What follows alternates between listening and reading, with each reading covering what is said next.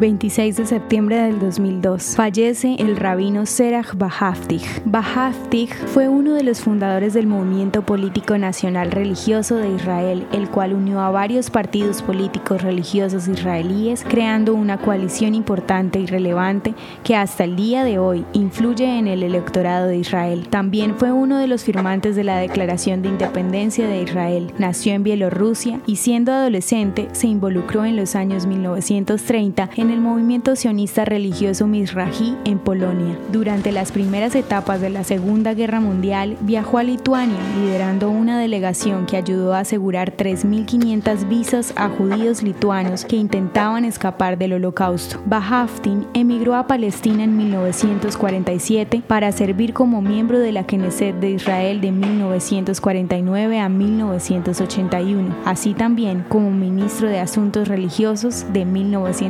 1961 a 1974.